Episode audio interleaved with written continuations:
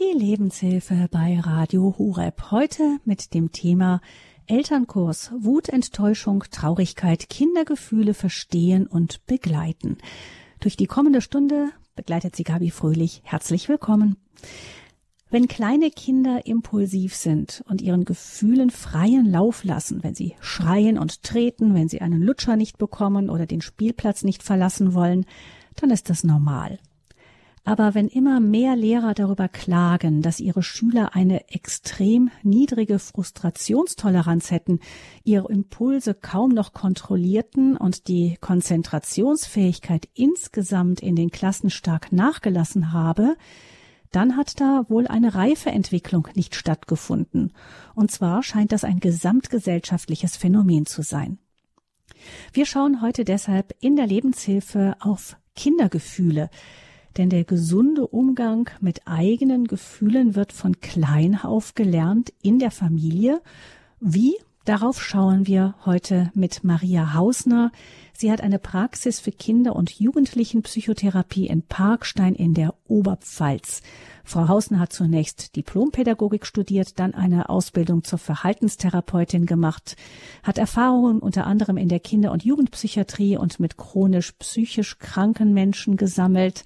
Sie war einige Jahre Referentin für die Diözese Regensburg zum Thema Prävention sexueller Missbrauch. Außerdem hat sie Fortbildungen absolviert in den Bereichen Schema- und Traumatherapie und liebevolle Zwiesprache.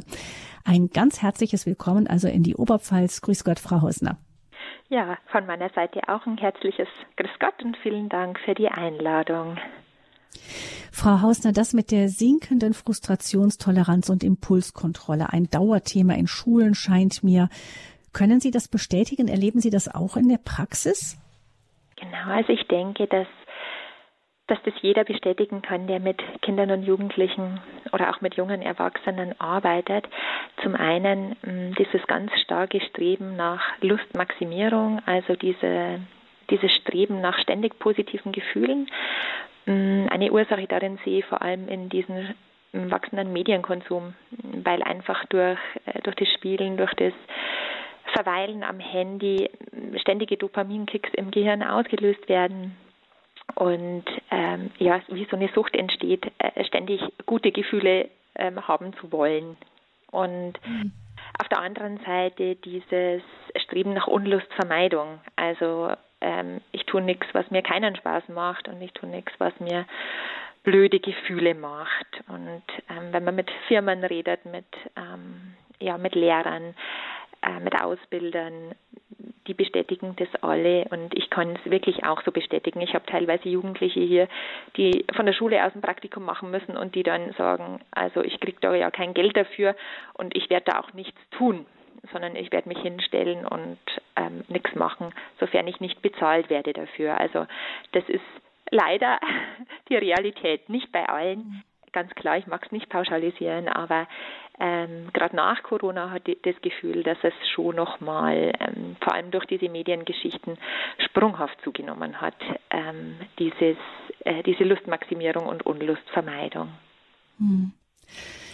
Damit haben wir schon mal ähm, gleich eine der Ursachen in den Blick genommen, der stark gewachsene Medienkonsum bei Heranwachsenden auch. Da wird ja auch immer wieder auch ähm, Alarm gerufen von denjenigen, die sozusagen dann am Ende der Kette stehen und die Auswirkungen zu spüren bekommen. Das Problem ja, ähm, Frau Hausner, ist, dass äh, diejenigen, die das am allerwenigsten einsehen und auch nicht einsehen wollen, sind ja die Kinder selbst. Das heißt, es ist gut, wenn Eltern da gestärkt werden. Wir wollen dazu heute ein bisschen beitragen. Ähm, gucken wir vielleicht erstmal, bevor wir über Gefühle reden. Es geht ja wirklich da um Lustmaximierung. Das ist ja ein Gefühl und ein ungutes Gefühl ist zum Beispiel Langeweile oder Anstrengung. Das löst ungute Gefühle aus. Aber wa was sind Gefühle eigentlich, wenn wir das erstmal mal ganz von unten anfangen? Insgesamt ist es schwer zu differenzieren, weil man sich wirklich die Ursachen für das Ganze gut anschauen muss. Und ich hoffe, dass wir das ähm, ja gut auch differenzieren können. Grundsätzlich kann man sagen, ein anderes Wort für Gefühl ist ja Emotion.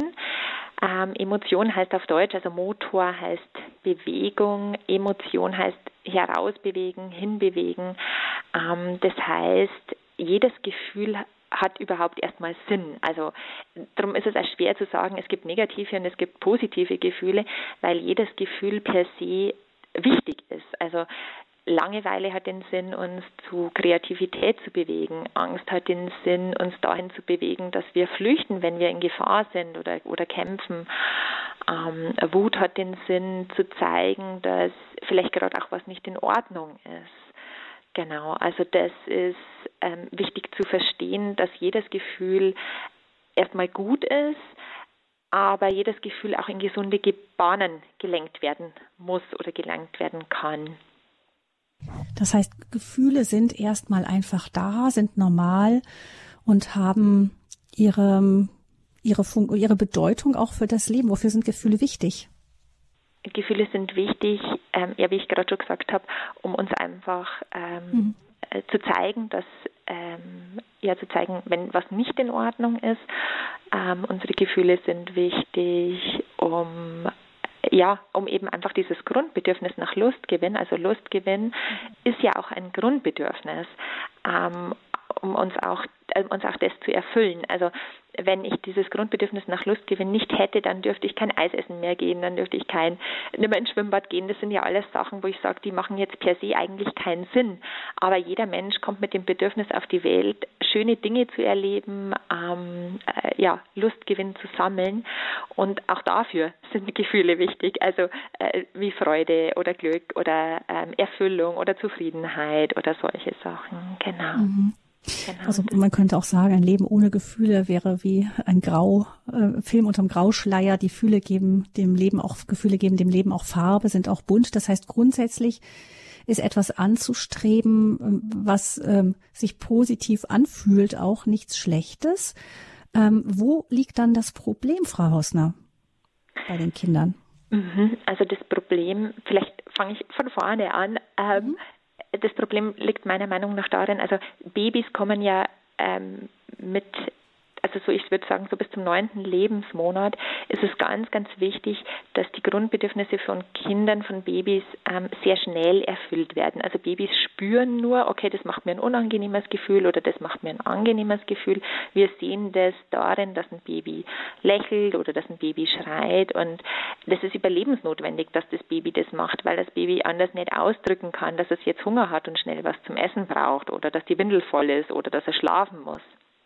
Und ich würde sagen, so ab dem neunten, zehnten Lebensmonat geht es wirklich los, dass man mm, die Gefühle von Kindern immer mehr dahin lenken muss, dass sie lernen, okay, ähm, es muss nicht sofort alles, also ähm, es muss nicht sofort alle Bedürfnisse ähm, befriedet werden, sondern man kann auch warten lernen. Ähm, bei einem vierjährigen Kind ist es nicht mehr dramatisch, wenn man das mal eine halbe Stunde warten lässt, wenn es Hunger hat. Ähm, und ähm, reifes erwachsenes Verhalten heißt, dass ich eben meine Gefühle, ähm, also meine kurzfristig negativen Gefühle zugunsten langfristig positiver Gefühle, ja, lenken oder ersetzen lerne. Also ich mache ein Beispiel, wenn ich jetzt, ähm, wenn in der Früh der Wecker klingelt und ich weiß, ich habe einen 10-Stunden-Tag vor mir, dann kommt zuerst das Gefühl, ich habe keine Lust. Ähm, und wenn ich nach diesem Bauchgefühl handeln würde, würde ich den Wecker ausschalten und mich umdrehen und weiterschlafen.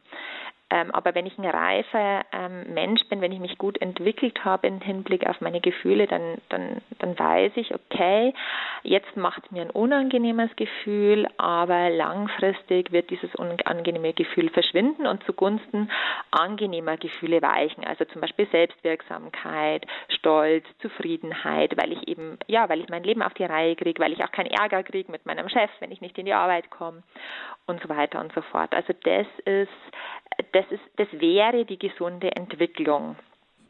Können wir das vielleicht, also erstmal möchte ich nur mal ganz kurz das betonen, was Sie gesagt haben. Nämlich als ich klein war, wurde unseren Eltern noch gesagt, vom Moment Null an, man darf die Kleinen ja nicht verwöhnen, nicht? Also ein, aber ein Säugling, da sagen Sie, das weiß man inzwischen, bei einem Säugling gilt das nicht, bei einem ganz Kleinen. Genau, genau. Also ich hm. kann jetzt nicht das Alter ganz genau sagen, aber ich denke, so bis zum siebten, achten Lebensmonat kann man Babys auch nicht verwöhnen. Also dass man mhm. irgendwie sagt, ähm, man muss man muss die schreien lassen oder man muss das müssen die aushalten. Ähm, und das weiß man einfach auch biologisch bedingt, weil weil Babys einfach ja, wenn sie Hunger haben, auch schnell was zum Essen brauchen. Okay, oder auch mhm. schnell Nähe oder Schnellbindung, weil sonst ähm, ja auch Bindungsstörungen entstehen können unter anderem. Was kann denn passieren, auch weil das ja auch mit den, der Entwicklung der Gefühle zusammenhängt, wenn das, wie das glaube ich auch schon bei einer Generation im Grunde teilweise gemacht wurde, das dann ignoriert wird und man mit der Erziehung zu früh anfängt? Was, was, was für einen Eindruck bekommt dieser kleine Mensch dann von sich, von seinen Gefühlen, von seiner Selbstwirksamkeit? Also das ist sehr, sehr vielfältig und ich weiß jetzt auch nicht, ob man es ähm, ob man es auch wieder pauschal sagen darf. Da muss man immer aufpassen, weil Kinder einfach sehr unterschiedlich sind und Kinder mit unterschiedlichen mhm. Resilienzen auch auf die Welt kommen. Kommt auch darauf an, was haben sie bereits im Mutterleib erlebt. Also ähm, deswegen will ich es wirklich mit Vorsicht ähm, formulieren. Mhm. Was natürlich passieren kann, ist, dass Kinder ähm, ihre eigenen Gefühle ähm, später nicht einordnen können, weil eben die Eltern die Gefühle nicht gespiegelt haben. Also wenn ich jetzt ein Baby habe, das schreit und ich gehe hin und sage, ach, hast du Hunger oder ähm, bist du müde? Und also so redet man ja mit einem Baby ähm, so lange, bis man spürt, jetzt beruhigt sich das Baby. Und genau das ist das, ähm, was Spiegelung der Gefühle bedeutet, dass Babys eben, ah, okay, ich weine jetzt, jetzt kommt die Mama und sagt, ich habe Hunger. Ah ja, okay, das heißt, ich werde wohl Hunger haben. Und, und so lerne ich, mich wahrzunehmen, mich zu fühlen, mich zu spüren und auch meine Gefühle ernst zu nehmen. Also ähm, wenn Babys oder Kleinkinder ähm, nicht gespiegelt werden, das sind dann die Jugendlichen, die sich später auch selber sehr wenig spüren oder sich selber verletzen und die auch andere schwer spüren, also vielleicht auch weniger Empathiefähigkeit entwickeln. Genau, also das könnte unter anderem passieren. Ich habe auch viele Pflegekinder, bei denen ist es immer sehr deutlich, weil die ja vor allem in den ersten Monaten, bis, bis sie oft aus den Familien rausgenommen werden, eher gerade diesbezüglich oder auch physisch schwer vernachlässigt wurden. Und da zeigt sich das dann in der Pubertät ganz oft, dass die zum Beispiel auch nicht spüren, ähm, wann sie satt sind, weil sie immer noch dieses Gefühl von früher, ich kriege nichts zu essen oder ich kriege zu wenig, ich kriege auch zu wenig an Zuwendung, ich kriege zu wenig an Liebe, das ist immer noch da. Oder Elfjährige, die sich ganz stark ungeliebt fühlen, ähm, weil sie äh, von den leiblichen Eltern abgelehnt wurden obwohl sie in Familien sind, die sehr warmherzig sind und die versucht haben, das über die Jahre wirklich wieder gut zu machen. Genau, mhm. also das sind jetzt mal so ein paar Sachen, die Folge sein könnten, aber nicht mhm. müssen.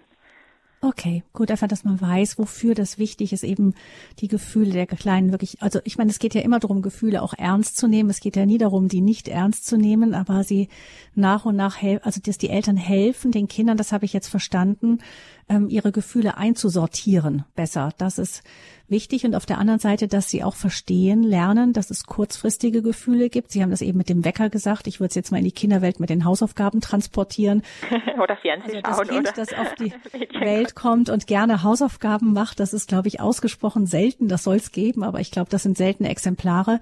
Aber ich würde dann sagen, ähm, was dann eben das langfristige gute Gefühl ist, ist, ich habe das Gefühl, ich beherrsche den Stoff, ich muss keine Angst vor der Hausarbeit, vor der Klassenarbeit haben und am Ende ist die Wahrscheinlichkeit, dass ich eine gute Note auf dem Zeugnis habe, ähm, relativ wahrscheinlicher, wenn ich mich vorher ein bisschen angestrengt habe. So könnte man das dann in der Kinderwelt auch sagen. Und ich würde sogar noch, noch, noch ein bisschen äh, kurz, kurzfristiger sehen. Ähm, das Wichtigste ist, dass das Kinder erleben, sie sind selbstwirksam. Ähm, also das heißt, ich habe was bewirkt und ich ähm, bin der diejenige, die das beeinflussen kann, ähm, allein mit, äh, mit meinen Taten.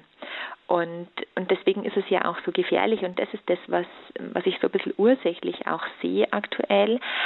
Ähm, wenn, wenn wir Eltern anschauen, die, die, die die unangenehmen Gefühlszustände der Kinder selber nicht aushalten, ähm, dann neigt man dazu, ähm, Lösungen für die Kinder zu schaffen oder den Kindern vorschnell vielleicht auch Lösungsvorschläge zu unterbreiten. Ähm, aber eigentlich will kein Kind, ähm, dass die Eltern dafür sorgen, dass es sich wieder gut fühlt, sondern eigentlich macht das Kind stark, wenn das Kind spürt, ich habe das selber gemacht ähm, und nicht die Mama hat es für mich gelöst. Also da kommen wir dann vielleicht später noch drauf, wie man das machen kann. Ähm, aber deswegen ist es wirklich das A und das O, dass man sich als Erwachsener immer wieder der eigenen Gefühle bewusst ist. Also auch zu überlegen, okay, warum macht es mir das gerade so schwer, dass ich dass ich das aushalte, wenn mein Kind frustriert ist oder wenn mein Kind keine Lust auf Hausaufgaben hat oder wenn mein Kind ähm, mich beschimpft. Also Kinder sind da sehr, mhm. ähm, Kinder sind da sehr ähm, erfinderisch und auch sehr perfide, ähm, ihre Wünsche und ihre Lustmaximierung durchzusetzen. Und wenn ich dann als Eltern nicht stark bei mir bin oder wenn ich nicht gut zu mir selber oder auch nicht gut bei Gott bin, sondern auf die Liebe meiner Kinder angewiesen bin, dann ähm, dann werde ich da sehr schnell einknicken. Also ich mache mal wieder ein Beispiel. Kinder machen das oft so in Abstufungen. Also ähm, die Mama sagt, okay, ähm, es gibt maximal eine halbe Stunde Mediennutzung und das Kind sagt, ähm, geht so in die Opferhaltung. Also nie darf ich was. Es ist ein bisschen der erste Punkt, wo Eltern schon ein bisschen angetriggert werden. Ah, okay, mein Kind darf nie was. Okay, dann kommt so der Vergleich. Ähm, andere Kinder dürfen viel mehr und die anderen Kinder, die dürfen Stunden spielen. Und dann kommt so so das Höchste und das ist dann so diese Bindungsdrohung, du bist eine blöde Mama, ich mag dich nicht und andere haben viel bessere Mamas. Und wenn ich da nicht mich nicht mehr meiner eigenen Gefühle bewusst bin ähm, und mir auch nicht, also nicht gut bei meiner eigenen Identität bin. Ähm, oder wenn ich nicht weiß, dass, dass Gott mich liebt und dass er für mich sorgt und dass nicht Menschen dafür zuständig sind, mir Liebe und Bindung zu geben, dann werde ich einknicken, weil ich einfach mir die Liebe der Kinder erhoffe und dann das tue, was die Kinder wollen.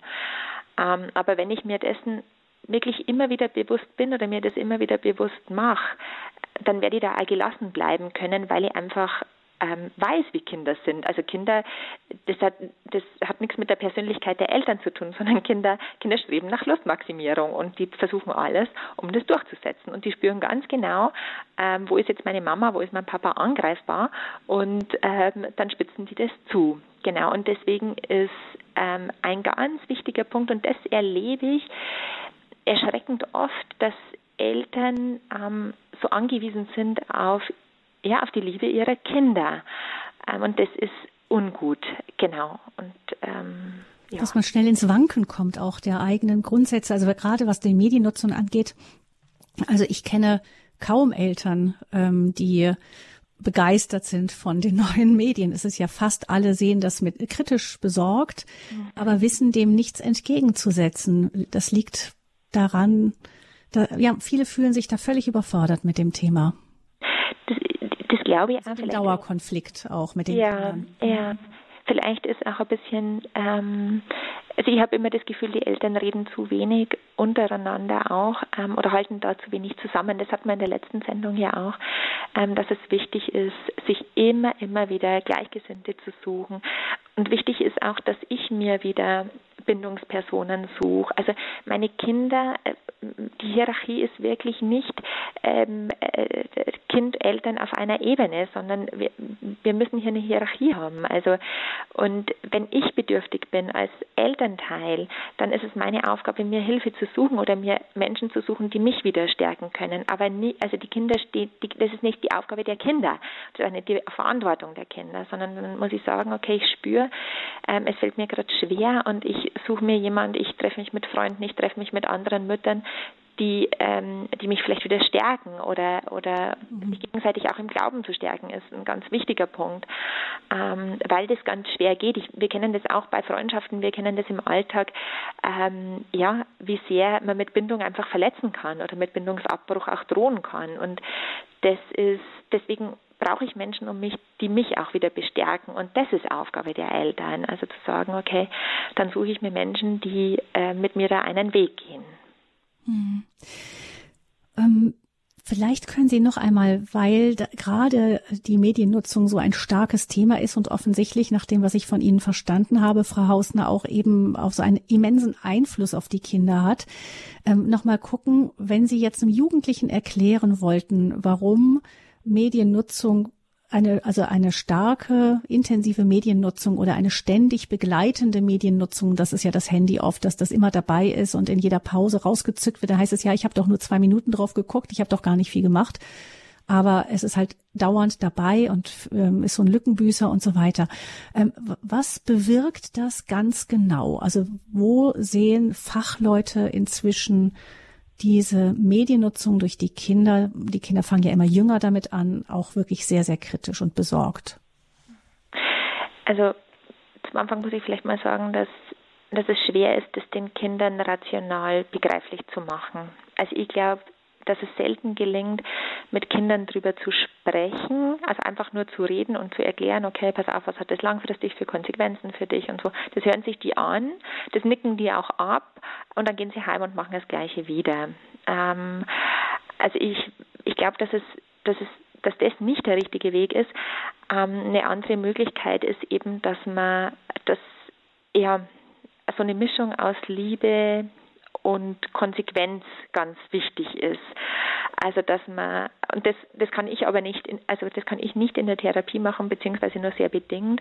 Ähm, wir versuchen das dann immer miteinander zu erarbeiten, also Eltern, ähm, teilweise Jugendliche ähm, und ich gemeinsam zu sagen, okay, ähm, wie können die Kinder selber ins Nachdenken kommen? Da empfehle ich ganz also wirklich von Herzen die Bücher Erziehen mit Liebe und Logik. Ich weiß nicht, ob ich die schon mal erwähnt hatte, ähm, aber das sind hervorragende Bücher. Das kann ich jetzt auf die Schnelle auch gar nicht äh, so mhm. zusammenfassen.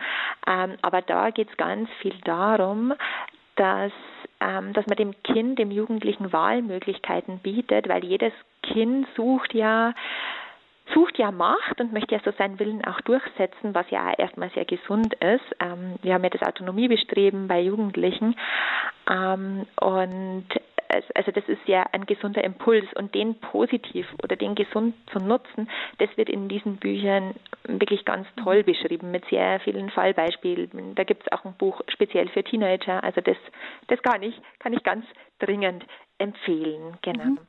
Ähm, und die heraus also so viel dazu, man muss nicht mit den Kindern, also es, es hilft nichts, die Kinder zu überzeugen, überzeugen zu wollen. Das, das geht, läuft also ins Leere. Auch immer wieder, aber es funktioniert leider nicht. Also ich, ähm, man kann das den Erwachsenen erklären und die sagen, ja, das verstehe ich und man erklärt es den Jugendlichen und die verstehen das auch. Aber die sind ja, die haben ja noch keinen gut kultivierten Bauch. Gell? Also die, die Bauchgefühle wollen ja immer, das muss man immer so im Hinterkopf behalten. Also Streben nach Macht, Lustmaximierung und Lustvermeidung. Ähm, hätte ich wahrscheinlich auch so gemacht, genau.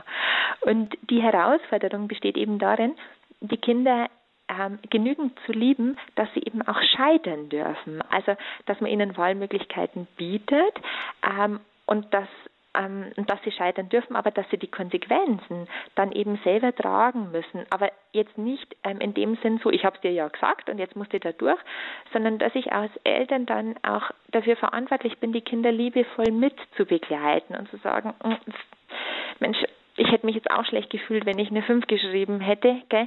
Hast du eine Idee, ähm, wie du das künftig besser machen kannst? Also jetzt mal bloß als ganz kurzes Beispiel. Ähm, aber das ist, da, da verweise ich wirklich auf das Buch, weil, weil man das in Kürze nicht zusammenfassen kann. Mhm, mhm. ähm, genau, ähm, also Konsequenzen setzen, Konsequenzen aber die Kinder selber durchtragen lassen. Genau. Das ist das der Umgang. Aber nochmal für die Eltern vielleicht dann nochmal gesagt, was genau passiert bei einer intensiven Mediennutzung ähm, und wie beeinflusst das eben genau dieses Thema Gefühlswelt der Kinder? Sie haben es am Anfang kurz angerissen, aber vielleicht nochmal ein bisschen genauer, dass wir wirklich wissen, womit wir es zu tun haben. Ähm, ja, es ist beeinflusst in ganz verschiedene Richtungen. Also unter anderem weiß man, dass die Empathiefähigkeit ähm, deutlich sinkt bei Kindern, die ähm, äh, ja die, die viel Mediennutzung, vor allem natürlich auch gewalttätige Geschichten ähm, äh, hier nutzen. Ähm, also es gibt eine Verbindung zwischen zunehmender Gewalt der Medien und erwachsener Aggressivität und sozialem Verhalten. Ähm, auch ein bisschen Desensibilisierung im Hinblick auf, ähm, auf Gewalt. Ähm, ich erlebe schon, also das kann ich wirklich auch bestätigen, ähm, Jugendliche, die die, die sich ganz schwer in andere einfühlen können, wenn ich so sage, okay, stell dir mal vor, du bist jetzt anstelle deiner Mama oder anstelle deines Freundes, wie hättest du reagiert? Ähm, selbst wenn die das wollen, tun sie sich, äh, tun sie sich sehr schwer. Ähm, man weiß, dass diese Mediennutzung auch für zahlreiche Lern- und Verhaltensprobleme verantwortlich ist. Genau, ähm, dass die Kinder ähm, dieses Lustmaximieren viel stärker noch brauchen, weil man muss sich so vorstellen, mit jedem Klick aufs Handy, mit den Farben, mit den Geräuschen, die mittlerweile auch damit verbunden sind, ähm, wird quasi so ein Dopaminschub im Kopf ausgelöst. Also der Dr. Johannes Hartl hat da einen sehr spannenden Vortrag gehalten, also den kann ich auch empfehlen, ähm, wie das quasi im, ähm, im Gehirn funktioniert. Und, ähm, und dadurch fühlt sich für viele Kinder vieles schnell langweilig an. Ähm, also das ist ein Satz, den ich sehr oft höre. Ähm, Kinder können nimmer gut spielen und alles ist immer ganz schnell langweilig. Auch verständlich, weil dieses, äh, dieser Dopaminkick vor allem eben durch die Medien sind so mh, mm, ja, subtil, so suchtmachend äh, erstellt, dass, ähm, dass man das so im realen Leben gar nicht herbringt. Genau. Und, ähm, und der Dopaminkick hat dann eben zur Folge, dass die Kinder immer mehr und ähm, immer, ähm, immer weiter und ja, ähm, sofort ans Handy, vor allem ans Handy wollen. Also also eine echte Droge wirklich, die auch was auslöst im Gehirn tatsächlich. Und dann, na klar, wenn natürlich das Gehirn ständig geflutet wird mit Dopamin, dann wird alles andere sinkt dagegenüber extrem ab und ähm, man verlangt immer nach mehr. Und gleichzeitig, und das ist auch ganz wichtig, ist es so, dass ich noch nie so viel depressive Jugendliche vor allem hier hatte wie jetzt nach Corona. Ähm, ängstliche Jugendliche, also Depressionen, Ängste, ähm, Wertlosigkeit, also so dieses sich abhängig machen von der Meinung der anderen, diese TikTok-Geschichten und ähm, nimmt auch ganz, ganz deutlich zu. Also das ist das, wo man die Jugendlichen auch manchmal erreicht, wenn man ihnen das so erklärt und sagt, pass auf, auf der einen Seite hast du das Gefühl, ähm, du brauchst, du brauchst das Netz und ähm, gleichzeitig geht es dir aber so, ja, geht dir so schlecht wie nie zuvor. Okay? Mhm. Und das sind, ja, ja, also das sind die vielfältigen, vielfältigsten Probleme. Hm. Wir haben jetzt das Panorama angeschaut, hier in der Lebenshilfesendung Elternkurs Wut, Enttäuschung, Traurigkeit, Kindergefühle verstehen und begleiten. Beim Verstehen haben wir jetzt einiges äh, gehört. Jetzt äh, schauen wir gleich in einem zweiten Teil in dieser Sendung noch auf das Begleiten. Wie können wir das von klein auf als Eltern gut begleiten, damit die Kinder ihre Gefühle gesund entwickeln? Wir hören eine Musik und dann geht's weiter im Gespräch mit der Kinder- und Jugendlichenpsychotherapeutin Maria Hausner.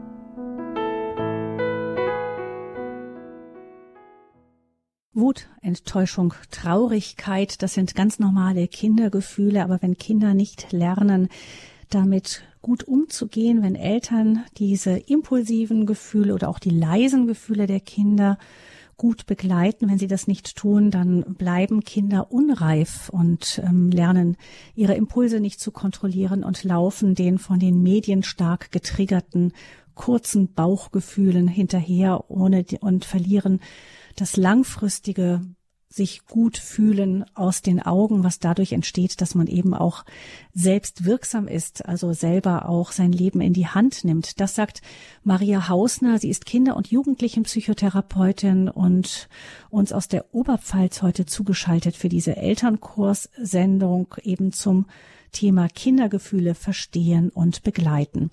Wir haben in dem ersten Teil der Sendung schon etwas abgesteckt, was passiert überhaupt mit diesen Kindergefühlen, wie entwickeln die sich, wenn sie sich gesund entwickeln? Und was passiert vor allem durch den Einfluss der Medien, aber auch um, ähm, dadurch, dass Eltern überfordert sind und ähm, es nicht aushalten, wenn ihre Kinder sich schlecht fühlen? Und das was die ähm, schlechten Gefühle bei den Kindern auslöst, versucht dann beiseite zu räumen, ähm, sich von den Kindern unter Druck, Druck setzen lassen und einknicken, wenn die etwas sehr vehement einfordern und eben mit Liebesentzug drohen. Das haben wir eben abgesteckt. Jetzt gucken wir, Frau Hausner, noch auf das, wie äh, kann man denn eben solche Gefühle, wenn die dann aufkommen, nehmen wir jetzt eben schon bei den etwas größeren Kindern, wir haben verstanden, bei den Säuglingen gilt das nicht. Ähm, aber wie, wie gehen wir gut mit diesen Gefühlen um? Sie haben schon gesagt, wichtig ist erstmal, dass die Eltern jeweils bei sich bleiben. Genau. Ähm, und eben sich nicht unter Druck setzen, dass sich nicht anfangen, schlecht zu fühlen, praktisch dann sich von den Gefühlen der Kinder sozusagen dann auch noch selber mitreißen zu lassen, sondern einfach bei sich bleiben. Nur dann kann man die Kinder gut begleiten. Ähm, wie ist das jetzt aber konkret? Was kann ich konkret auch tun? Zum Beispiel, wenn ein Kind, wir haben ja unterschiedliche Phasen. Fangen wir mal bei der, bei der Trotzphase an. In der Trotzphase sind Kindergefühle sehr stark. Die wird ja auch deshalb so genannt. Ähm, wie begleiten Eltern ein Kind, das in der Trotzphase eben anfängt zu trotzen, gesund und gut? Auch hier gilt, ähm, wie Sie schon gesagt haben, ähm, zuerst ähm, gut bei sich selber bleiben. Also da verweise ich auch auf die liebevolle Zwiesprache, da gibt es ja auch viele Vorträge, ähm, damit ich als Erwachsene mich selber gut spüre, ähm, so ein paar Tipps sind zum Beispiel auch so Übungen zur Selbstberuhigung, Atmen, ähm, aus dem Kontakt gehen, aber sagen, dass man wieder kommt. Also ignorieren ist die schlechteste aller Lösungen, ähm, sondern sagen, okay, ich merke, wie ich jetzt gerade einfach immer angespannter werde, ich gehe kurz und ich komme aber wieder. In der Vorstellung, ja, rückwärts zählen bis null oder ähm, Dinge bei sich tragen, die gut tun, also zum Beispiel auch ein Rosenkranz. Ähm, das gibt halt bei Stress Anstieg. Genau, also so viel äh, für die Eltern ähm, und das ist, also ich glaube, das kann man so auch bei Freundschaften und so kann man das ausprobieren, dass das ganz, ganz, ganz gut hilft. Also bevor man irgendwie in, einen, in eine Eskalation geht oder in einen Konflikt, ähm, erstmal gut zu sich selber zurückkehren. Aber da kann die Frau Paquet wahrscheinlich noch mehr dazu sagen. Genau. Mhm, Dann, das geht also äh, für die Erwachsenen selber, genau. Genau, aber wirklich, also das ist der Hauptpunkt. Also weil mhm. mhm. mein eigener Umgang mit mir ähm, macht ganz viel mit den Kindern. Ich mache noch ein anderes Beispiel. Wenn, wenn Eltern alles für ihre Kinder tun, und da gibt es ja ganz viele Eltern, eben aus dem Grund, weil sie, ja, weil sie sich auch die Liebe der Kinder erhoffen oder weil sie das nicht aushalten, die Kinder leiden zu, sie, zu sehen. Ähm, und wenn die Eltern sich selber an die letzte Stelle setzen, dann ähm, ist es auch kein Wunder, wenn die Kinder später ein schlechtes Selbstbild haben, weil sie sich auch an die letzte Stelle setzen. Verstehen Sie? Also ähm, Eltern sollen sich wohlfühlen und Kinder sollen sich wohlfühlen. Und deswegen ist es wichtig, dass man sich selber auch vorbildhaft auf eine gute, gesunde Weise um sich selber kümmert. Also wenn jetzt zum Beispiel ähm, betrifft jetzt vielleicht nicht direkt die Trotzphase, aber ähm, wenn jetzt das Kind keine Hausaufgaben machen will und ich sage dann, weißt du, ich weiß, dass du es jetzt gerne hättest, dass ich dir bei den Hausaufgaben helfe, aber Leider hat, ähm, merke ich, dass das viele Lernen in letzter Zeit mir selber auch gar nicht gut getan hat und ähm, darum denke ich, ich werde es dieses Mal nicht tun und ähm, wenn das wieder gut klappt, ähm, dann werde ich dir auch wieder helfen. Also immer wieder so diese Entscheidung ähm, und diese Verantwortung fürs Verhalten an das Kind zurückgeben. Genau, da gibt es noch ein paar andere Tricks, aber wie gesagt, das kann man in diesen Büchern besser nachlesen. Ähm, zum Beispiel auch dass, ähm, dass man so Nachdenkworte setzt, ähm, wie zum Beispiel findest du das richtig oder was sagst du selbst, was sagst du selbst dazu? Genau. Es gibt auch einen wichtigen Unterschied zwischen Ermutigung und Loben. Ähm, Ermutigung erzeugt eher gute Gefühle von innen, was wir ja erreichen wollen. Das und das erreicht man eben durch Fragen und nicht durch Werten. Also so zum Beispiel, Mensch, was denkst du selber, wie du das jetzt gemacht hast? Genau. Oder wie wirst du das nächste Mal damit umgehen wollen? Genau, das ist, ähm, das ist eher so Ermutigung. Loben wollen wir immer und loben tun wir immer. Und, aber loben ist eher so ähm, ermutigt, also Loben ist eher so gutes Gefühl von außen. Und das ist ja eigentlich das, was wir nicht erreichen wollen, sondern das Kind soll ja in sich ähm, zum guten Selbstbild kommen. Mhm. Genau. Mhm.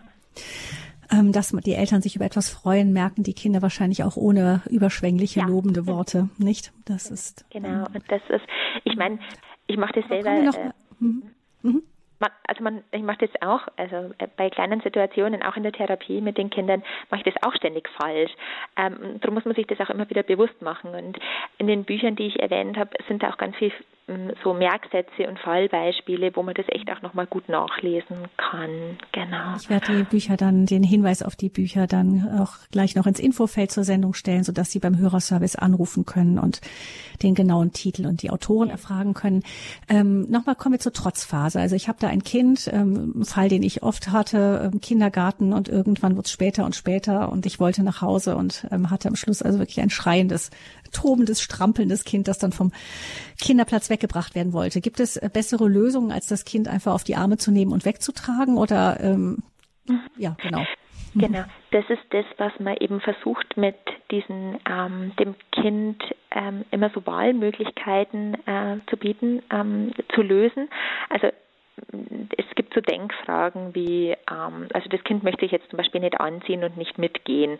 Und dass man dann sagt, okay, möchtest du deine Jacke lieber tragen oder möchtest du sie lieber anziehen? Also immer zwei Sachen zur Auswahl stellen, so dass das Kind zum Denken gezwungen wird. Oder möchtest du deine Schuhe jetzt anziehen oder möchtest du sie lieber im Auto anziehen? Oder magst du jetzt lieber ruhig vor dem Fernseher spielen oder in deinem Zimmer laut sein? Also das können die banalsten Sachen sein, ähm, aber das Kind ist gezwungen zwischen diesen zwei, und es geht ziemlich leicht, wenn das Kind noch klein ist. Mhm. Das Kind ist gezwungen, sich zwischen diesen zwei Sachen zu entscheiden. Ähm, und sofort hat das Kind das Gefühl der Macht, was ja jedes Kind will, der Macht und der Kontrolle ähm, und auch das Gefühl, so ich habe das jetzt selber entschieden. Ähm, und diese Wahlmöglichkeiten, die müssen immer so gestaltet sein, dass sie auch für mich als Mama gut sind. Also nehmen wir mal an, es ist ein Essen im Restaurant und das Kind will nicht aufessen, äh, dann kann ich jetzt nicht sagen, also möchtest du jetzt fertig essen oder möchtest du hier bleiben? Weil ähm, dann das Kind, wenn das Kind sagt, ich möchte hier bleiben, ähm, dann ist das für mich als Elternteil keine gute Lösung. Also es müssen, muss immer so gestaltet sein, dass beide Wahlmöglichkeiten auch für mich als, ähm, als Elternteil passen. Also als Möglichkeit dann beim Spielplatz zu sagen, möchtest du den Weg äh, ähm, links herum gehen oder den Weg rechts herum über die Straße gehen? Also etwas, ähm, was auf jeden Fall nach Hause führt, aber eine Wahlmöglichkeit lässt. Ganz genau, genau. Oder eben auch so, ähm, du magst du jetzt lieber mitgehen und wir haben dann daheim noch zehn Minuten Zeit, ähm, einen kleinen Film anzuschauen, ähm, oder möchtest du hier noch zehn Minuten bleiben und wir gehen dann mhm. gleich ins Bett, wenn du heimkommst. Also, also rechtzeitig. So, genau, genau. Denken. Also mhm. das ist so ähm, und das funktioniert überraschend gut, ist aber als auch nicht ganz so einfach und ich kann das jetzt auf die Kürze der Zeit auch nicht so ja natürlich erklären, aber ähm, ich glaube, wenn man mal so ein bisschen ein Gefühl dafür kriegt, dann spürt man auch, dass es ganz gut funktionieren kann und auch, weil der Hintergrund so logisch ist. Also ähm, äh, letztendlich ähm, wird in dem Buch beschrieben, dass es Gott mit uns Menschen genauso macht. Also er lässt uns die Wahlmöglichkeit ähm, und er lässt uns auch scheitern, aber er ist da und er begleitet uns dann auch in dem Scheitern. Und das ist ganz wichtig. Also wir, wir müssen das Kind in Situationen, die nicht gefährlich sind, also das muss ich auch dazu sagen, versagen lassen, aber gleichzeitig auch die Stärken der Kinder betonen und, und die Kinder dann auch wenn sie die Konsequenzen tragen müssen, liebevoll begleiten. Also viele Eltern sagen dann ja eher so, ich habe es dir ja gesagt und ähm, hättest mal auf mich gehört. Ähm, das wird schiefgehen. Okay? Es geht um diese Liebe, aber gleichzeitig, ähm, ich lasse dich scheitern, weil ich dich liebe. Ähm, und ich lasse dich dazulernen. Also diese Haltung ist wichtig. Mhm. Also es ist ein, genau, man entwickelt mit der Zeit wahrscheinlich dann auch ein Gefühl dafür. Wichtig halte ich auch nochmal fest, für Kinder ist das Gefühl, die Machtkontrolle zu haben, ganz wichtig und man kann sie ihnen eben in den Bereichen auch übertragen, wo es vertretbar ist, weil es nicht, es geht nicht darum, den Willen der Kinder zu brechen, sondern es eben einzusortieren und dem, ihm dem, diesem Willen, diesem starken kleinen Willen gerade in der Zeit Raum zu geben in einer von den Eltern ähm, behüteten und abgesteckten ähm, genau. Raum einfach dann. Mhm. Nicht nur Kommen zu den größeren Kindern, Frau Hausner. Ähm, wie sieht das bei den größeren aus? Ich habe schon so ein bisschen rausgehört von dem, was Sie eben gesagt haben. Da funktioniert das mit diesen Wahlkühlmöglichkeiten nicht mehr so. Die äh, durchschauen den Trick dann irgendwann wahrscheinlich. Ähm, nee, äh, nein, nein, es geht bloß nicht mehr ganz so einfach. Ähm, mhm. Also es funktioniert nach wie vor ähm, äh, wirklich auch hervorragend, aber da gibt es dann eben dieses extra Buch ähm, für Teenager, weil es eben, mhm. weil die Themen ja auch komplexer werden. Gell? Und ähm, aber es funktioniert äh, gerade bei Jugendlichen kann man ja auch schön Grenzen setzen, ähm, bis hin zu dem, ähm, okay, du äh, zwei 18-, 19-Jährigen, also wenn es um schwerere Sachen wie Drogenproblematik oder was auch immer geht, ähm, ja, du darfst nach Hause kommen, sobald ähm, die Drogen draußen bleiben. Also das sind auch, ähm, mhm, mhm, auch Wahlmöglichkeiten. Das ist auch vielleicht noch ein wichtiger Punkt. Ich kann Kinder oder Jugendliche selten zwingen dazu, ähm, dieses oder jenes zu machen, ähm, aber ich kann den Kindern und Jugendlichen sagen, was ich mache. Ähm, also zum Beispiel, ich werde wieder mit dir sprechen, sobald deine Stimme so leise ist wie meine. Ähm, und das ist auch implizit eine Entscheidung, die Kinder dann treffen müssen. Okay, ich rede normal mit meinen Eltern, ähm, dann werden sie auch mit mir reden. Nicht als Drohung, sondern einfach als Selbstschutz auch und sagen, ich gehe gut mit mir um und ich spreche mit Kindern oder ich spreche mit Jugendlichen, die ganz normal mit mir sprechen. Genau, das, das bedeutet auch aber auch, dass wir wahrscheinlich auch als Eltern kontrollieren müssen, wie wir mit den Kindern sprechen. Wenn das nur Vorwurf ist, Vorwurf, Vorwurf, dann wird das Kind natürlich ja. auch dicht machen. Es gibt den Satz, ähm, jetzt weiß ich nicht, ob ich den zusammenkriege, werde nicht zu nervös, wenn unsere Kinder nicht immer auf ähm, uns hören, aber ähm, zittere vor Angst, wenn sie weil sie sehen, was wir tun oder so ähnlich. Also mhm, mhm, mhm. ähm, und genau, genau das ist das, was ich, was wirklich auch noch ein ganz wichtiger Punkt ist, den Sie ansprechen. Ähm, oft geht es geht es wirklich viel mehr darum, wie ich mich als Eltern auch verhalte, wie ich auch mit mir umgehe, wie ich mit anderen umgehe. Und da schauen sich die Kinder ähm, am meisten ab. Also ein Beispiel aus der Praxis. Ich habe eine Patientin, die ganz viel lügt und habe aber bei der Pflegemutter jetzt auch schon ganz oft bemerkt, dass mich die anlügt oder dass die ähm, zur Schule sagt, ja, das Kind ist krank, obwohl es nicht krank ist. Und das sind so kleine Sachen oder große Sachen, ähm, wo ich sage, äh, dann brauchen wir uns nicht wundern, wenn das Kind auch zum Lügen anfängt oder es mit der Wahrheit halt nicht zu genau nimmt. Mhm. Dann halten wir auch fest, eben auch da ist es wichtig, bei sich zu bleiben, sich auch selber zu fragen, was will ich jetzt? Ich will hier nicht rumschreien, ja. Genau. Das heißt, ich sage dem Kind, ich, ich rede gerne mit dir weiter, aber dann, ähm, genau, wenn dein Tonfall runtergegangen ist. Ein Beispiel. Ähm, Frau Hausner, von dem, was Sie eben gesagt haben, schon da fiel das Wort auch nochmal Konsequenzen. Ich glaube, was wir als Eltern ähm, auch ähm, unbewusst, wahrscheinlich impulsiv auch machen, ist, dass wir dann, wenn wir dann selber verletzt sind, eben auch vielleicht nicht direkt mit Worten, aber so emotional mit Liebesentzug drohen, indem wir halt dann das Kind spüren lassen, dass wir enttäuscht und sauer sind und so. Ähm, Sie haben aber gesagt, wichtig ist es eher Konsequenzen genau. aus dem Handeln offen zu lassen. Mhm, genau. Ähm, wenn, wenn das Kind einen Fehler macht und ich fange dann an, das Kind zu ignorieren oder sauer auf das Kind zu sein, dann hat es immer mit mir zu tun. Konse gute Konsequenz heißt die natürlichen Konsequenzen, die sich einfach aus dem Leben ergeben. Also wenn ich jetzt zum Beispiel, ähm, ja, der Klassiker auch, was ich bei vielen Patienten erlebe, ähm, das Kind vergisst äh, die Brotzeitdose zu Hause was macht ein Großteil der Eltern? Ähm, fährt die Brotzeitdose hinterher oder das Kind ruft an und ich habe meine Brotzeitdose vergessen, ich habe meinen Zeichenblock vergessen oder meine, was weiß ich was. Ähm, und die, für die Eltern ist es eine Selbstverständlichkeit geworden, ähm, die, diese Sachen zu nehmen und zur Schule hinterher zu fahren. Konsequenz hieße, okay, es ist unangenehm, das Kind muss jetzt sich vor dem Lehrer vielleicht rechtfertigen, weil der Zeichenblock nicht dabei ist, ähm, oder hat halt vielleicht einmal ein paar Stunden Hunger oder muss vom Taschengeld eine Brotzeit kaufen. Ähm, und äh, das heißt Konsequenz, also das heißt, das Kind muss dafür sorgen, dass, sie die, dass es die Situation irgendwie bewältigt. Genau, ähm, das ist damit gemeint und dass ich mhm. nicht als Eltern dafür sorge, dass das Kind wieder bessere Gefühle hat, indem ich quasi für die Lösung der Probleme ähm, sorge. Wo kommt dieser Impuls der Eltern her, den Kindern das alles ähm, so schön wie möglich machen zu wollen? Ich weiß es nicht. Also ich kann es Ihnen nicht sagen. Ich so hab, einfach wie möglich. Ja, ich mhm. habe wirklich das Gefühl, dass es, ähm, dass viele, also ich erlebe ja sehr viele liebevolle Eltern, die wirklich das Beste für ihre Kinder wollen ähm, und die ja die selber halt nicht aushalten, wenn, wenn sie die Kinder leiden sehen, ähm, aber auch viele Eltern, die, ja, die sich ihre Liebe von den Kindern erhoffen. Und, und da spüre ich, dass es große Identitätsproblematiken sind, weil ich brauche brauch nicht die Liebe der Kinder. Die Liebe, die Kinder sind ja kein Besitz. Also die Kinder sind ein, allenfalls vielleicht ein Geschenk, aber, aber kein Besitz ist nichts, was ich irgendwie, ähm, über das ich herrschen darf. Und das, das merke ich also zunehmend, dass da eigene Identitätsthemen bei den Eltern da sind und wenn die nicht gut in sich verwurzelt sind und auch nicht gut mit Gott ähm, oder sich der Liebe Gottes einfach bewusst sind, ähm, dann muss ich mir Menschen suchen und Kinder Kinder, Babys tun das. Also man hat ein Baby und man spürt, wie bedürftig das Baby ist und wie sehr das Baby mich braucht und das macht ein gutes Gefühl. Ähm, und ich glaube, dass da schon Haken ist. Ähm, so, ja, das Kind freut sich, wenn ich dann die Prozentdose hinterher trage. Ähm, und das Kind ist nicht sauer auf mich, wenn ich die Prozentdose nicht hinterher trage. Und das ist, glaube ich, was, was ähm, vielleicht auch mit alten Themen der Eltern zusammenhängt, ähm, mit alten Gefühlen der Eltern.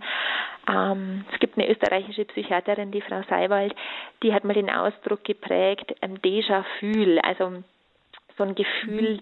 Ähm, das mich quasi an früher erinnert und wenn ich ähm, wenn ich als Eltern vielleicht selber Bindungsthemen habe oder schwere Verletzungen erlebt habe und die Kinder drohen mit Bindung und sagen, ich mag dich dann nicht mehr und dann kommen diese alten Gefühle von früher, dann schaffe ich es nicht, ähm, mich dem Kind zu widersetzen. Und deswegen ist es die erste Aufgabe der meisten Eltern, ähm, sich erst mit sich selber zu beschäftigen. Mhm. Ähm, die Kinder, wenn sie größer werden, ähm, dann ist es ja so, man bei kleinen Kindern bestimmen Eltern sehr viel und je größer sie werden, intuitiv äh, wird man das Kind weniger kontrollieren, weniger bestimmen. Ähm, ich habe den Eindruck, dass gerade bei pubertierenden Kindern die Eltern, die oft schon fast wie Gleichaltrige behandeln, wie kleine Erwachsene, ähm, sind tendieren Eltern dazu, Kinder zu früh einfach alle Entscheidungen selbst zu überlassen? Ähm, ja und nein. Ähm, also man unterscheidet so ein bisschen zwischen den ähm, Helikoptereltern, also das sind die, die, ähm, die den Kindern ganz wenig Freiraum, ganz wenig Entscheidungen lassen. Ähm, dann gibt es so diese Feldwebel-Mentalitäten, also diese Eltern, die ähm, die eher so dieses, ja, auch so dieses ganz strenge und du tust, was ich dir sage. Beides ist nicht gut, weil eben beide, bei, in beiden Fällen die Kinder ähm, nicht ihre eigenen Gefühle, ähm, ja, sich nicht für ihre eigenen Gefühle verantwortlich fühlen. Also gerade so bei ähm, Kinder, die Eltern haben, die sehr, sehr streng sind, das sind die Kinder, die sich dann später vor allem an die Gleichaltrigen orientieren, wenn sie in die Pubertät und in den Loslösungsprozess kommen, weil sie das gewohnt sind, dass, ähm, dass sie das tun, was andere sagen. Genau. Mhm da muss man ein bisschen aufpassen. Ähm, und gleichzeitig erlebe ich aber auch Eltern, die, ähm, die die Verantwortung viel zu früh abgeben und die, ähm, die, die Kinder auch überhöhen oder eher ähm, überschätzen hängt auch ein kleines bisschen eben mit diesen Fortschritten in den Medien zusammen. Ich erlebe oft Jugendliche, die wissen unglaublich viel. Also die hören und sehen und lesen in den Medien so viel, die sind auch nicht mehr angewiesen auf das Wissen der Eltern, ähm, weil die sich eben, also keine Ahnung, ich bin schon noch in einer Generation aufgewachsen, wo man die Eltern fragen musste, wenn man was wissen wollte, weil eben im Netz noch nicht alles verfügbar war. Ähm, und das ist das, wo ich die, wo ich auch die Jugendlichen oft mal massiv überschätze. Also weil ich mir denke, boah, das ist echt, was die alles wissen. Aber das ist wie, ja, das sind wie so kleine Pflänzchen, die viel zu schnell ähm, hochgeschossen sind. Also die, äh, die wachsen sehr schnell, aber die sind halt sehr instabil und haben wenig Wurzeln. Ähm, und diese Geduld muss ich als Elternteil auch erstmal mitbringen und auch darauf vertrauen, ähm, dass eben mein Kind seinen Weg schon gehen wird und dass es eben noch nicht alles weiß und dass ich auch Grenzen setzen muss und dass, ähm, ähm, dass es ja einen Rahmen einen Gartenzaun geben muss, genau. Und dazu kommt noch, dass die Kinder und Jugendlichen ähm, auch älter oft ausschauen, als sie sind, hängt auch ähm, damit zusammen, dass wir eine Wohlstandsgesellschaft sind, dass die Pubertät sich vorverlagert hat, dass es viele Kinder gibt, die viel zu viel, viel zu früh sehen und dadurch einfach auch die Hormonausschüttung eine ganz andere ist und die ähm, ja die schauen mit elf oft aus wie mit 15 oder wie mit 16 und das ist eben auch gefährlich, weil man dann ähm, als Eltern oder ich auch in meinem Beruf dazu neigt, die zu überschätzen. Ähm, und ich muss mir auch immer wieder sagen, okay, stopp, das ist gerade ein 13-jähriges Kind, das vor mir sitzt. Gell? Spannend, das hatte ich auch noch nicht gehört, dass die ähm, der Konsum zum Beispiel von Pornografie auf die ähm, Hormone einwirkt und dann eben eine frühere, auch körperliche Reifung bedeuten können. Genau. Aber das ist ein Nebenthema. Ähm, gut, das vielleicht auch auf, auf dem Schirm zu haben als Erwachsene. Ähm, Nochmal zu den ähm, Kindern, den Kindergefühlen. Es gibt, wir haben jetzt viel über die starken Gefühle gesprochen, die eben ähm, ja, die so wie so ein Brand daherkommen und ähm, auch die, die daneben sind, zu verschlingen drohen. Ähm, es gibt ja aber auch diese ähm, diese Gefühle, die so, so ein bisschen in Richtung Selbstzerstörung fast eher gehen. Also Sie haben das schon erwähnt, das gibt's auch mehr. Depression, Ängste, Schüchternheit. Wie kann man da als Erwachsener gut mit umgehen? Da jetzt ein Kind, das jetzt sehr, sehr schüchtern ist und sich zurückzieht, dann mehr sagen, ich, ich überlasse das Kind sich selber, ich lasse es die Konsequenzen tragen, das passt dann ja nicht mehr so richtig äh, doch eigentlich trotzdem. Also auch hier ist es wichtig, gerade bei den ängstlichen Kindern erlebe ich das oft noch viel mehr, dass die Eltern so unglaublich mitleiden. Ähm, und dass die, dass die Eltern dann selber sagen, also ich habe zum Beispiel Kinder, wo ich dann sage, okay, das Kind schafft ähm, da morgen ähm, in den Kindergarten zu gehen oder in die Schule, weil ähm, das ist dort in Sicherheit, gell? Also und ähm, wo die Eltern dann äh, mir auch reingrätschen und sagen, na ja, aber das ist ja wirklich schon ein bisschen schwierig und ganze sechs Stunden da durchzuhalten und so.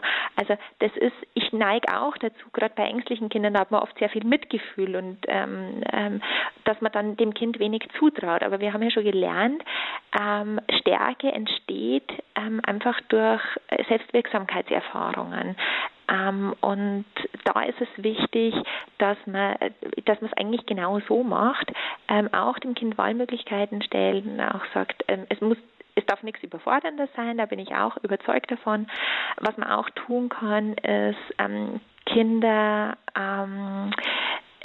Kinder, die, also gerade kleine Kinder, so vier, fünfjährige Kinder, die können Gefühle noch nicht mischen. Also wenn da Angst da ist, dann spüren die nur Angst. Oder wenn da Wut da ist, dann spüren die auch nur Angst, äh, nur Wut. Und da ist es wichtig, so das einerseits andererseits der Gefühle zu nähern. Also wenn jetzt zum Beispiel das Kind sagt, oh, ich gehe heute nicht in die Schule, wir schreiben heute Matheprobe, ähm, dass man dann sagt, ja, also dass man, ähm, dass man die Angst auch anerkennt und sagt, ähm, ja, du, ich weiß, mir hat das früher auch Angst gemacht und ich war sehr aufgeregt, aber weißt du was, ich denke heute ganz fest an dich und morgen Mittag kochen wir dann dafür dein Lieblingsessen. Also so dieses, es gibt Angst, aber es gibt auch noch andere Gefühle. Oder zum Beispiel, wenn die Kinder Streit haben, ja, ich weiß, ich kann gut verstehen, es hat dich jetzt wütend gemacht, dass XY das gesagt hat, aber weißt du noch, wie du ähm, letzte Woche mit, ähm, mit deiner Freundin ähm, so viel Spaß im Schwimmbad hattest? Das ist ja das, was wir als Erwachsene können, wenn wir mal Streit haben. Wir denken auch an die Situationen, die gut waren. Ähm, und das ist das, was man bei Kindern auch nähern muss, dieses einerseits und andererseits äh, der Gefühle oder so stell dir mal vor, wie froh du morgen bist, wenn du das geschafft hast. Ähm, dann hat sich das gelohnt, dass du so viel gelernt hast. Aber nicht auf die Angst selber einsteigen und nicht das Kind vermeiden lassen. Mhm. Das heißt auch diese, diese Zurückgefühle, die zur Zurückziehung führen können, ernst, ähm, durchaus ernst nehmen, aber auch nicht über das Kind herrschen lassen und dann alles beiseite räumen, was eben zu diesem Rückzug führen. Genau. Genau, also ernst nehmen ist immer wichtig. Ähm, also ich hoffe, dass das so rüberkam. Ähm, aber das heißt nicht, dass ich diesen Ängsten dann auch nachgeben muss. Und wenn ich als Elternteil diesen Ängsten nachgebe, dann fühlt sich das Kind in seiner Angst bestärkt. Okay, die Schule, die muss ja gefährlich sein, wenn auch die Mama sagt, ich darf jetzt dort zu Hause bleiben oder ähm, was auch immer. Und wichtig ist auch schauen, wann ist ein Bauchweh ein echtes Bauchweh? Ja, genau. Ein physisch ausgelöstes Bauchweh oder ein psychosomatisches Bauchweh. Genau.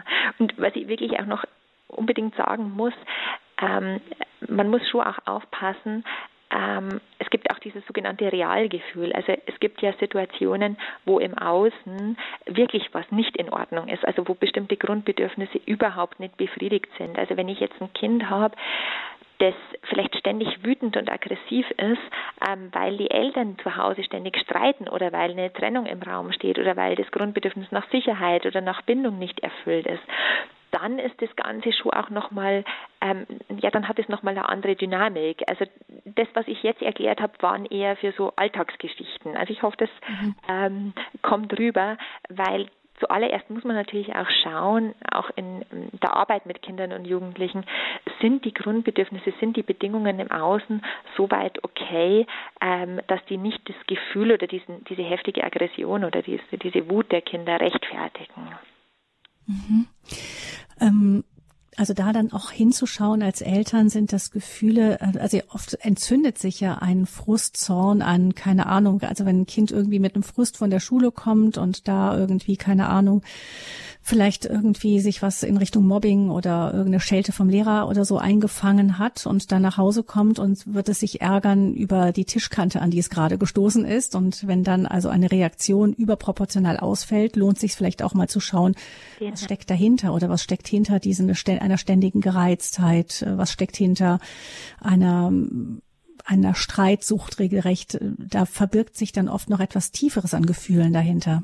Und das ist also gerade beim Thema Aggression und Wut ein ganz wichtiger Hinweis, den Sie noch sagen. Also Aggression ist ganz oft ähm, eigentlich nur eine Schutzstrategie, ähm, also eher so kompensatorisches Gefühl. Und man weiß, dass Aggression oft der Ausdruck von einer tiefen Frustration ist oder tiefen Traurigkeit. Und Wut fühlt sich einfach leichter als jetzt diese Traurigkeit. Und da ist es immer wichtig, gut hinzuschauen, vor allem wenn Kinder diese Wut nicht nur zeigen, um, um die Bedürfnisse jetzt durchzusetzen, also Lustgewinn und Unlustvermeidung, wie wir es anfangs besprochen haben, ähm, sondern wenn man spürt, das geht irgendwie übers normale Maß hinaus oder das hat sich irgendwie ganz stark verändert, dann ist es wichtig, dass man gut hinschaut oder sich vielleicht auch zusätzliche Hilfe holt. Kann man denn, wenn man so den Verdacht hat, da ist irgendetwas, was das Kind unglücklich macht, aber es redet einfach nicht, ähm, gibt es da einen Hinweis, was man dann tun kann? ist auch ganz schwer, ähm, jetzt pauschal zu sagen. Wichtig ist Zeit, Zeit, Zeit, Zeit, Zeit und Raum, wie wir es beim letzten Mal auch schon ein bisschen besprochen haben. Ähm, was schwierig ist, ist, ähm, wenn man so das Kind, also man kann das versuchen, dass man so das spiegelt. Mensch, ich habe das Gefühl, dass dich gerade irgendwas ganz arg traurig macht. Aber gerade für kleinere Kinder ist das schwer, weil, weil die mit dem Wort und mit dem Begriff Traurigkeit noch gar nicht so viel anfangen können. Ähm, aber man kann durchaus ähm, so Sachen sagen wie, Mensch, ich kann mir jetzt gut vorstellen, dass du enttäuscht warst, als du nicht zum Geburtstag eingeladen worden bist oder ähm, genau, ich ich sehe, dass du gerade wirklich ganz, ganz massiv wütend bist und dass dich irgendwas ganz arg ärgert und frustriert. Genau, ähm, also so kann man schon versuchen zu spiegeln. Umso älter die Kinder werden, umso besser können sie auch Gefühle differenzieren. Aber ich als Elternteil muss wissen, ähm, Wut, Hass, Rache ist oft eher so ein kompensatorisches Gefühl und deutet auf ganz was anderes hin. Das bedeutet aber, und das halten wir auch wieder fest in dieser Sendung jetzt genauso wie schon in der letzten, die übrigens am 1. Juni gelaufen ist und die hieß ähm, Medien und da ging es um Medien und Peer Group und die Bindung, wie bleiben wir gesund an unsere Kinder gebunden, können Sie auch in der Mediathek von Radio Horeb nachhören. Ähm, am 1. Januar gelaufen. In der Rubrik Lebenshilfe finden Sie diese Sendung dann unter Leben in Beziehung. Ähm, Frau Hausner, also da immer wichtig, ähm, das bleibt immer am Ende übrig. Wir brauchen für unsere Kinder Zeit und eben wir brauchen für uns selber auch die Zeit. Das ist ja leider das, was oft fehlt. Viele Eltern sind gestresst, ähm, schaukeln parallel ähm, die äh, Beruf und Familie und ähm, und dann, dann scheitert es vielleicht oft auch daran nicht, dass wir die Kinder nicht mehr richtig wahrnehmen, dass wir unsere eigenen Gefühle nicht mehr wahrnehmen und dann eben den Kindern auch kein gutes Vorbild mehr sind. Ja, ich glaube, so kann man es schön zusammenfassen. Ähm, Bindung ist nach wie vor das Grundbedürfnis schlechthin, ähm, sich immer um die Bindung zu den Kindern bemühen, um gesunde Bindung. Also das heißt im Fall von Eltern-Kind nicht ähm, eine Ebene, sondern das heißt wirklich eine, Hierarch eine Hierarchie. Also auch wenn das viele nicht gerne hören wollen, aber ich ähm, stehe als Eltern über den Kindern und bin, ähm, bin dafür verantwortlich, äh, die Bindung zu stärken und nicht das Kind für mich. Mhm. Kindergefühle verstehen und begleiten. Das ist das Thema hier gewesen in der Lebenshilfe bei Radio Hureb mit der Kinder- und Jugendlichen Psychotherapeutin Maria Hausner aus der Oberpfalz. Ähm, Frau Hausner, eben wenn wir sagen verstehen, halten wir fest, auf der einen Seite eben Gefühle gehören zum Leben, sie machen das Leben bunt und irgendwie auch lebenswert. Ähm, aber wir müssen unseren Kindern beibringen, sie dahin begleiten, dass eben die kurzfristigen Gefühle, die gerade in unserer modernen, schnelllebigen, auch mediengesteuerten Welt ähm, so wahnsinnig präsent sind. Ich würde sagen, diese Bauchgefühle, ähm, diese auch mal zu lernen, mit der Zeit die zurückzustellen, hinten anzustellen zugunsten eben langfristiger positiver Gefühle, die eben durch das Tiefe im Menschen auch weiter noch ausgelöst werden. Nämlich so ein langfristige positives Gefühl kann ja durch einen Medienkonsum nicht, nicht gesättigt werden irgendwie, nicht wahr? Genau, genau. Ähm, ja, überhaupt nicht, weil äh, durch die Medien wird man nur berieselt, aber ich komme ja selber nicht ins Handeln. Ich schaue mir vielleicht TikToks an von anderen Jugendlichen und finde es ganz toll und merke eigentlich gar nicht, dass in mir selber immer mehr Leere entsteht, weil ja nicht ich diejenige bin, die hier was tut oder die hier was erreicht oder die, sondern weil das, ähm, weil das andere machen. Hm.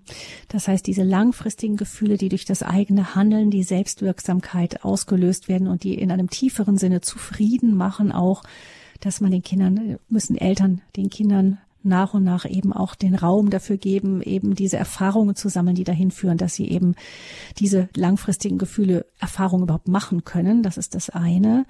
Genau, begleiten eben ich habe mitgehört, wieder Zeit haben, sich einfühlen können, hinschauen auf die Kinder, sich Zeit nehmen für die Kinder und dann aber auch bei sich selber bleiben, um es aushalten zu können, dass ein Kind auch einfach mal unzufrieden ist. Genau, sehr gut zusammengefasst, genau.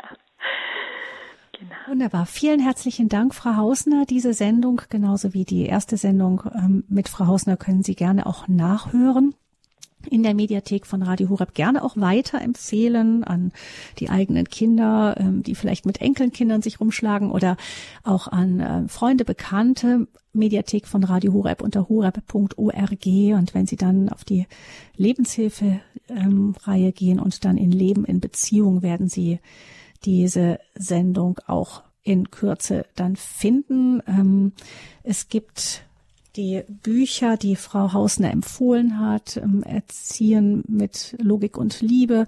Eine Reihe ist das. Ich werde das auch gleich noch ins Internet stellen, so dass Sie diese Bücher dann auch ähm, finden können, beim Hörerservice erfragen können, weiterempfehlen können.